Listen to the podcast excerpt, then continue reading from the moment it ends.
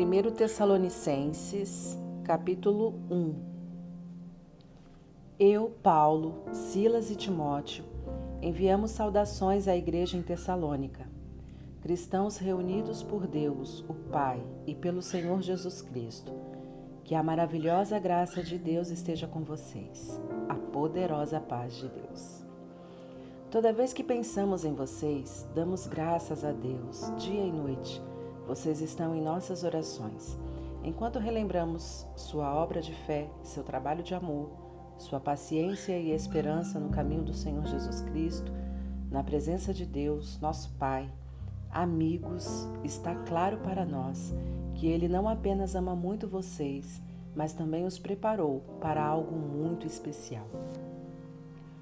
Quando a mensagem que pregamos os alcançou, não foram apenas palavras algo aconteceu com vocês e sua convicção foi fortalecida pelo Espírito Santo.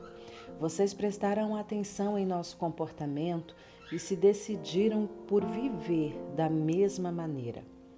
E ao nos imitar, imitaram o Senhor.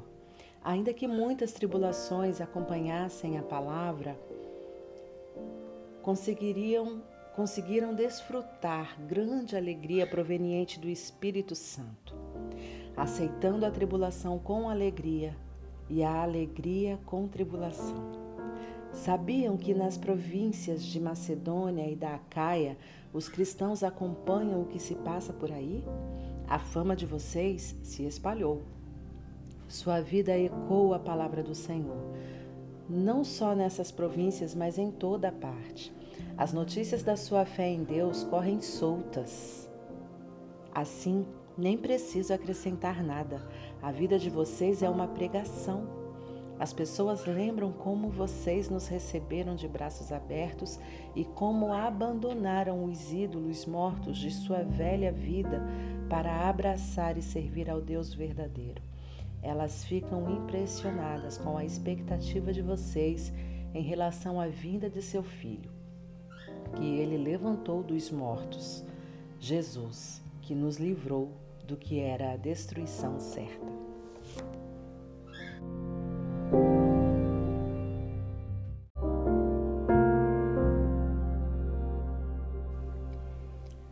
Capítulo 2 Amigos, é óbvio que nossa visita a vocês não foi perda de tempo. Fomos muito maltratados em Filipos, como vocês sabem. Mas isso não nos desanimou. Deus nos deu ousadia e continuamos a fazer a nossa parte, apresentando a mensagem de Deus e desafiando a oposição. Deus nos testou duramente para que houvesse certeza de que estávamos qualificados para receber a mensagem. Estejam certos de que quando falamos a vocês, não estávamos procurando a aprovação humana, apenas a aprovação de Deus. Uma vez que fomos submetidos àquela bateria de testes, vocês agora, agora podem ter certeza de que nós e a mensagem estamos livres de erro, motivos obscuros e planos secretos. Nunca bajulamos ninguém, vocês sabem disso muito bem. E Deus sabe que nunca usamos palavras como cortina de fumaça para algum propósito escuso. Ainda que tenhamos algum destaque como apóstolos de Cristo, Nunca tiramos proveito disso, nem tentamos parecer importantes diante de vocês ou de quem quer que seja. Tínhamos interesse em vocês e os tratamos de maneira adequada. Nunca fomos superprotetores nem condescendentes, mas cuidamos de vocês como a mãe cuida dos filhos. Amamos vocês e os tratamos com muito carinho. Não satisfeitos em transmitir a mensagem, queríamos dar a vocês nosso coração e foi o que fizemos. Amigos, vocês nos fazem lembrar do tempo em que trabalhamos duramente, dia e noite, para não ser um peso a vocês. Enquanto proclamávamos a mensagem de Deus, vocês são testemunhas de que, entre vocês, fomos discretos e corteses e agimos como, com muito tato com nossos irmãos na fé. Deus sabe que não vivemos à custa de ninguém e vocês são prova disso. Tratamos vocês como um pai trata os filhos, tomando-os pela mão, incentivando-os e mostrando passo a passo como viver bem na presença de Deus, que nos chamou para seu reino, para esta vida de alegria. Agora, recordamos tudo isso e damos graças a Deus. Somos uma fonte de gratidão. Quando vocês receberam a mensagem de Deus anunciada por nós, não foi uma simples mudança de opinião, mas de coração. A verdade da parte de Deus foi trabalhada pelo próprio Deus para que vocês cresçam. Amigos, percebem que vocês seguiram os mesmos passos das igrejas de Deus na Judéia, que foram as primeiras a seguir os passos de Jesus Cristo? Vocês receberam dos seus compatriotas o mesmo tratamento cruel que eles receberam dos compatriotas deles. Os judeus que mataram o Senhor Jesus, para não mencionar os profetas, e nos expulsaram da cidade. Eles desagradam a Deus e a todos ao tentar nos impedir de pregar aos que não ouviram falar de Deus e da salvação. Eles se especializaram na oposição a Deus mas ele está, de, mas ele está farto disso e prestes a dar fim a essa situação. Prezados amigos, vocês não têm ideia da saudade que sentimos de vocês, embora não tenha passado tanto tempo. Estamos separados apenas no corpo, não no coração. Fizemos o possível para ver vocês de novo, pois sentimos muito sua falta. Eu, Paulo, Tentei voltar, mas Satanás me impediu de quem vocês pensam que vamos ter orgulho quando o Senhor Jesus se manifestar, senão de vocês. Vocês são nosso orgulho e a nossa alegria.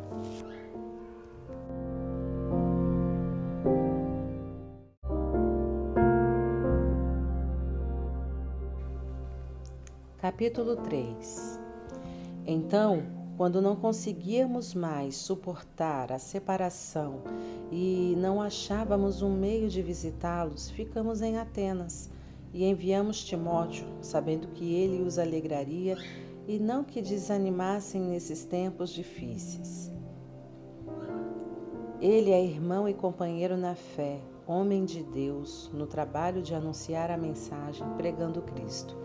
Não que os problemas devam sur surpreendê-los. Vocês sabem que estamos sujeitos a essas situações que fazem parte do nosso chamado. Quando estávamos com vocês, deixamos bem claro que os, que os problemas viriam. E agora que aconteceram, vocês sabem como é.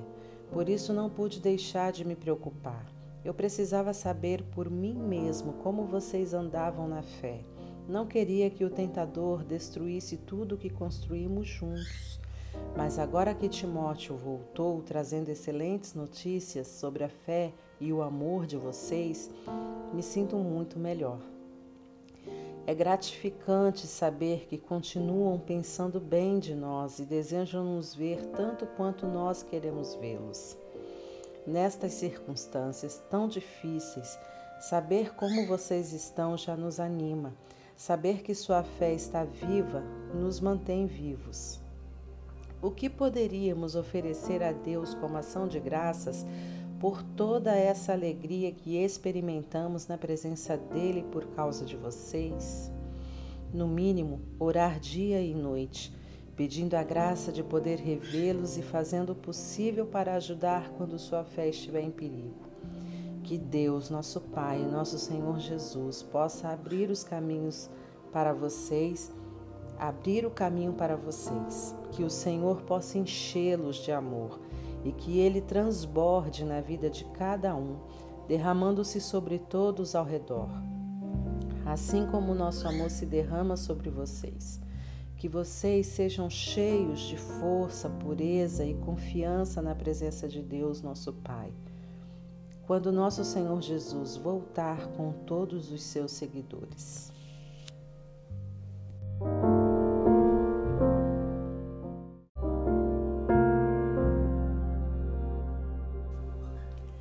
Capítulo 4 Amigos, uma palavra final peço a vocês, insisto na verdade, que continuem a fazer o que aprenderam para agradar a Deus não promovendo intermináveis disputas religiosas, mas celebrando como numa festa. Vocês estão a par das orientações que estabelecemos da parte do Senhor Jesus. Deus deseja que vocês vivam uma vida pura. Afastem-se da promiscuidade sexual. Aprendam a apreciar e dar dignidade ao corpo, não abusando dele como é comum entre os que não conhecem nada de Deus. Não ignorem as preocupações dos irmãos. As preocupações deles são preocupações de Deus e ele vai cuidar delas. Nós já os advertimos sobre isso. Deus não nos chamou para uma vida de desleixo e confusão, mas para algo santo e belo, por dentro e por fora. Se vocês fizerem pouco caso dessa advertência, não estarão ofendendo o próximo, mas rejeitando Deus que dá a vocês o Espírito Santo como presente. Quanto à vida em comunhão e ao tratamento que devem dispensar aos outros, não é preciso que eu diga o que fazer. Vocês já foram instruídos por Deus nessas questões. Apenas amem uns aos outros. Vocês são bons nisso. Os amigos de vocês em toda a província da Macedônia podem comprovar. Continuem assim, melhorando sempre Fiquem tranquilos, cuidem dos assuntos de vocês, das questões que são de seu interesse. Vocês já ouviram tudo isso de nós, mas lembrar nunca é demais. Queremos que vocês vivam de um modo que conquiste o respeito dos que não são cristãos. Portanto, não tentem viver à custa dos outros. Quanto à pergunta a respeito dos que já estão mortos, não queremos que vocês continuem na ignorância. Para começar, vocês não devem pensar como pessoas que não têm esperança, como se a sepultura fosse o fim da linha. Uma vez que Jesus morreu e venceu a morte, Deus, sem dúvida, trará de volta à vida os que morreram em Jesus. Então, é o seguinte: podemos dizer com absoluta confiança: temos a orientação do Senhor que, quando o Senhor voltar para nos levar, aqueles de nós que ainda estiverem vivos não vão deixar os mortos para trás. Na verdade, os mortos ressuscitarão antes. O Senhor mesmo dará o comando. Será um trovão do arcanjo, o toque da trombeta de Deus. Ele descerá do céu e os mortos em Cristo vão ressuscitar. Eles vão primeiro. Então, o resto de nós, os que ainda estiverem vivos, serão reunidos com eles nas nuvens para o encontro com o Senhor. Oh, vamos caminhar no ar. Será uma imensa reunião familiar com o Senhor. Por isso, encorajem uns aos outros com essas palavras.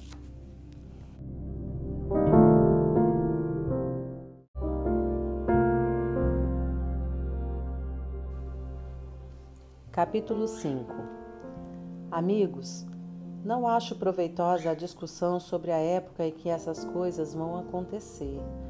Vocês sabem tão bem quanto eu que o dia da vinda do Senhor não pode ser marcado no calendário.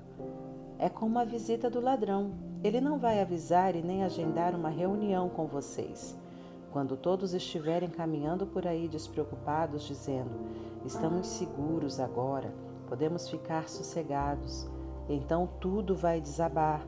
Será algo tão súbito e, e inevitável quanto as dores de parto para a mulher grávida. Entretanto, considerando que vocês não estão no escuro, como poderiam ser surpreendidos? Vocês são filhos da luz, filhas do dia, vivemos debaixo de céus abertos e sabemos onde estamos. Por isso, não vamos passar a vida como sonâmbulos, os descrentes é que vivem assim. Vamos manter os olhos abertos e ficar atentos. As pessoas dormem e se embriagam à noite. Nós não. Somos criaturas do dia. Portanto, vamos agir de acordo. Caminhemos conscientes à luz do dia, revestidos da fé, do amor e da esperança de salvação. Deus não nos escolheu para a rejeição, mas para a salvação por nosso Senhor Jesus Cristo. Ele morreu por nós, uma morte que resultou em vida. Em qualquer situação, acordados com os vivos ou dormindo com os mortos, estamos vivos com Ele. Por isso, incentivem sempre os irmãos.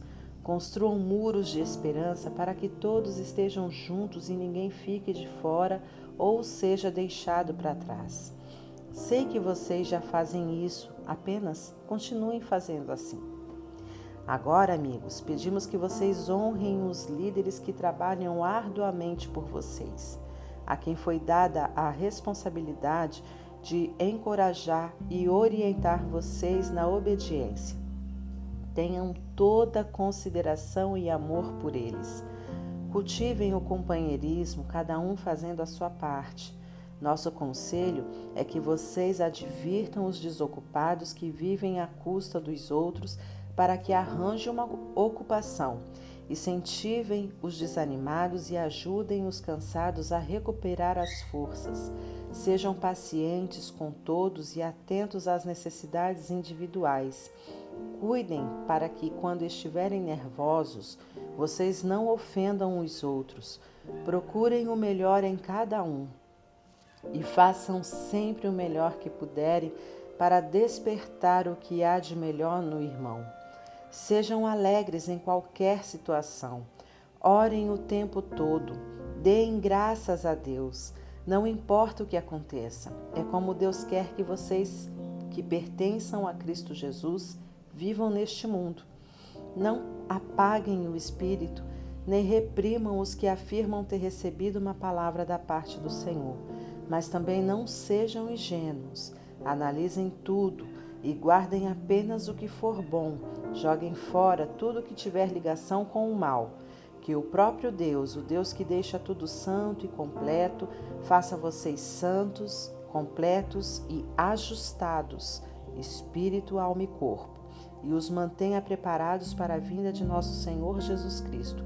Pois quem chamou vocês é de total confiança. Se ele disse, é porque vai fazer. Amigos, continuem a orar por nós. Cumprimentem todos os seguidores de Jesus com um abraço santo. Certifiquem-se de que esta carta seja lida por todos os irmãos. Não deixe ninguém de fora. A maravilhosa graça de Jesus Cristo esteja com vocês.